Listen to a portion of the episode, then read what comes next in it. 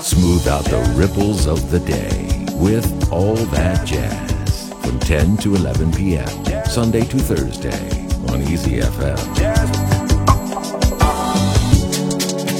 Back to the dewdrop. 一九八五年，Miles Davis 推出的专辑《You Are Under Arrest》在音乐风格上来了一个一百八十度的大转弯。他在专辑当中演绎了当年流行音乐排行榜上 最受欢迎的歌曲 Michael Jackson 的《Human Nature》和 Cindy Lauper 的《Time After Time》，让乐迷们大跌眼镜。乐评界认为这是这位一向先锋前卫的爵士音乐家向流行音乐和商业妥协与投降的一张专辑。很难想象，这就是那位创造《Kind of Blue》和《Bitches Blue》的 Miles Davis。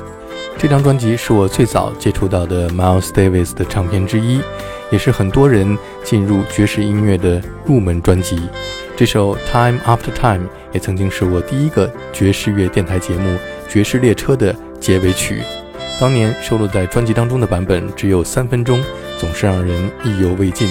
而在二零二二年九月发表的专辑《That's What Happened》（1982 to 1985） 的 Bootleg Series Volume Seven 当中，收录了一个完整的长达九分钟的版本。我们现在听到就是 Time After Time Full Studio Version。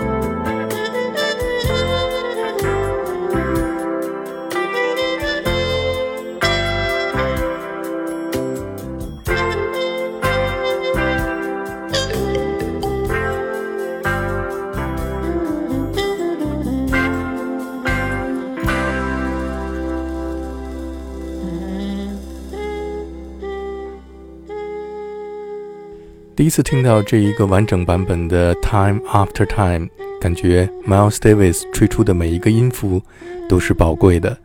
在二零一二年，我曾经采访过参与这张专辑录制的爵士吉他演奏家 John Scofield。Hi, this is John Scofield, and you're listening to All That Jazz. In 1985, you were recording with a Miles Davis album. Uh, you are under arrest. Is this your first time joining Miles Davis' band? Yeah, well, before that, I joined his band in 1982. That album was uh, Miles Davis' first time recording some uh, pop tunes, right? Yes, that's right. Uh, Human Nature and uh, Time After Time. Do you have any memories to share with us? Well, yeah, I remember. Actually, Miles tried to do like 10 different pop tunes, uh, and we uh, tried 10 different ones, but he didn't like them. he only liked Time After Time and Human Nature. Those are the ones that worked for him. It was a great time with him. John Scofield 回忆说，当年在录音棚里边，Miles Davis 曾经尝试过很多首不同的流行歌曲，最终他只在专辑当中保留了《Human Nature》和《Time After Time》。我非常好奇，除了这两首以外，当年 Miles Davis 还尝试了哪些歌曲？ 在今年发表的这张专辑当中，首次曝光了从未发表过的 Miles Davis 演绎 Tina Turner 在1984年的流行金曲《What's Love Got to Do with It》。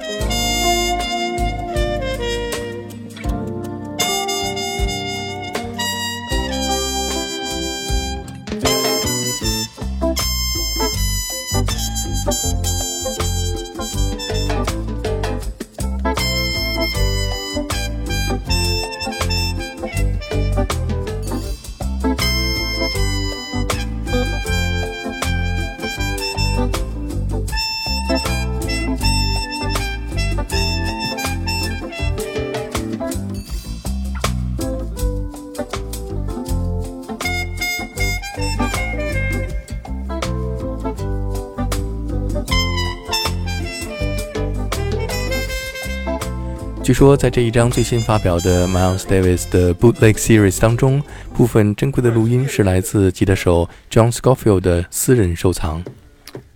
You know, uh, I've been lucky my whole career to play with master older musicians and learn from them. And Miles is maybe the most famous. And uh, he, he was uh, always teaching us about music and talking about how he felt about this art form and, and improvising playing in the moment and uh, and uh, what he liked in music. So it was a great experience. 我们现在听到的是 Miles Davis 当年没有收录在专辑当中的，他演绎 Michael Jackson 的歌曲《Human Nature》的一个替补版本 （alternate version）。这首歌曲的作者是八十年代着名的乐队 Toto 的键盘手 Steve Porcaro。